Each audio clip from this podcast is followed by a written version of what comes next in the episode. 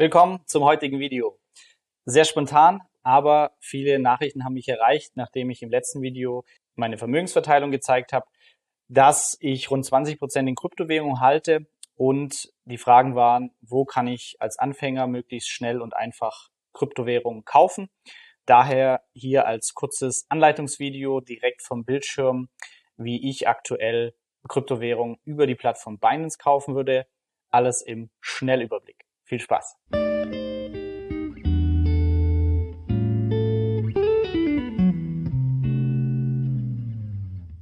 Ja, erstmal der Disclaimer. Kryptowährungen sind spekulativ, super volatil, sehr risikoreich. Daher sollte immer nur ein Spielgeldbetrag, der verschmerzt werden kann, investiert werden. Hier die konkrete Kaufanleitung, wie du Kryptowährungen kaufen und verkaufen kannst, am Beispiel von der Plattform Binance. Damit ihr gleich starten könnt, den Registrierungslink unten in der Beschreibung platziert.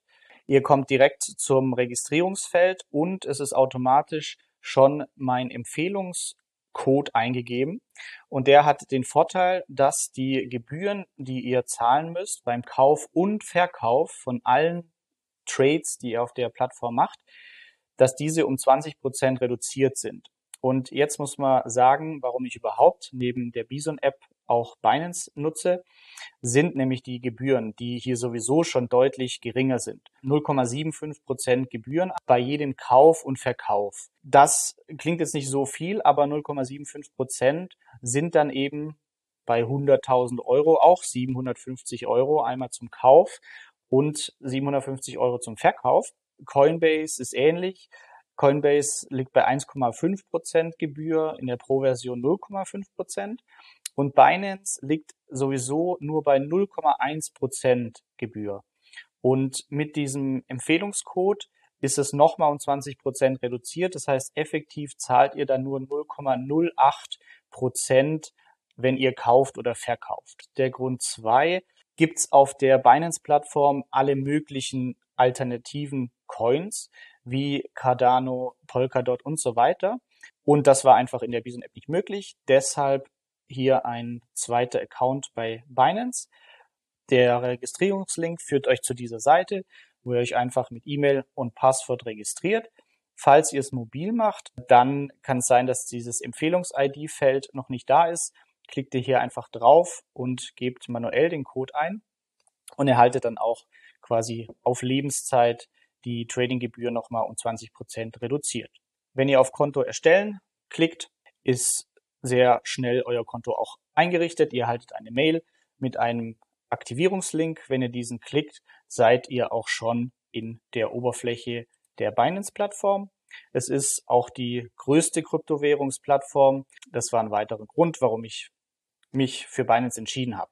Und das Erste, was wir machen müssen, weil es gesetzlich einfach vorgeschrieben ist, ist die Identifizierung. Die läuft aber sehr angenehm ab bei Binance.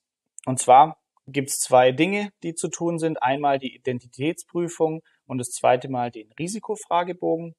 Könnt ihr auf Verifizieren klicken und durchlauft dann die Felder, in denen ihr die persönlichen Angaben macht und dann auch noch ein Foto von der Vorder- und Rückseite eures Personalausweises hochladet. Bei mir ging es jetzt, glaube ich, zehn Minuten. Dann bekommt man eine Mail mit Erfolgsmeldung. Danach ist die Verifikation abgeschlossen. Was ich auch gleich gemacht habe, ist im zweiten Schritt die erweiterte Verifizierung mit Adressprüfung. Das erhöht einfach euer Einzahlungslimit. Wenn ihr das nicht macht, dann könnt ihr maximal 500 Euro einzahlen und mit dieser Adressprüfung kann man ein Limit von 200.000 Euro verwenden. Die könnt ihr erst machen, nachdem ihr die erste Verifikation durchgeführt habt.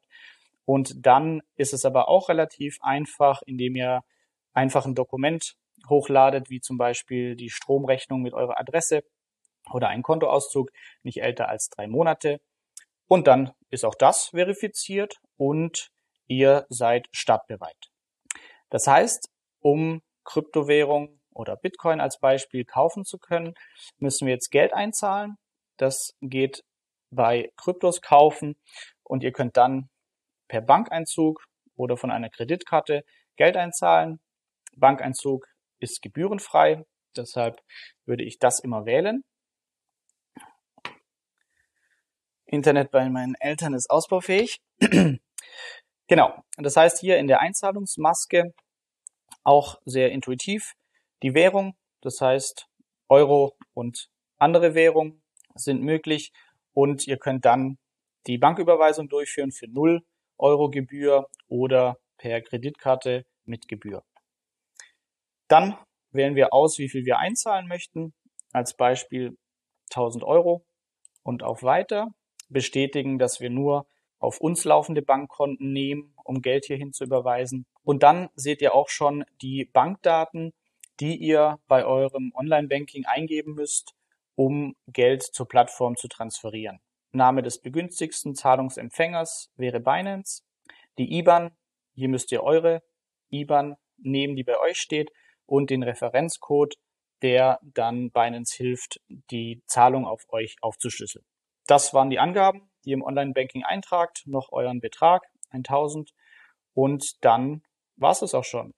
Und ihr könnt die Überweisung tätigen und dann ist nach ein bis drei Werktagen das Geld auf der Plattform. Wenn ihr jetzt Kryptowährungen kaufen möchtet, dann habt ihr hier zwar umfangreiche Trading Masks, würde ich aber nicht empfehlen, weil wir ja nicht traden wollen mit Kryptowährungen, sondern langfristig investieren.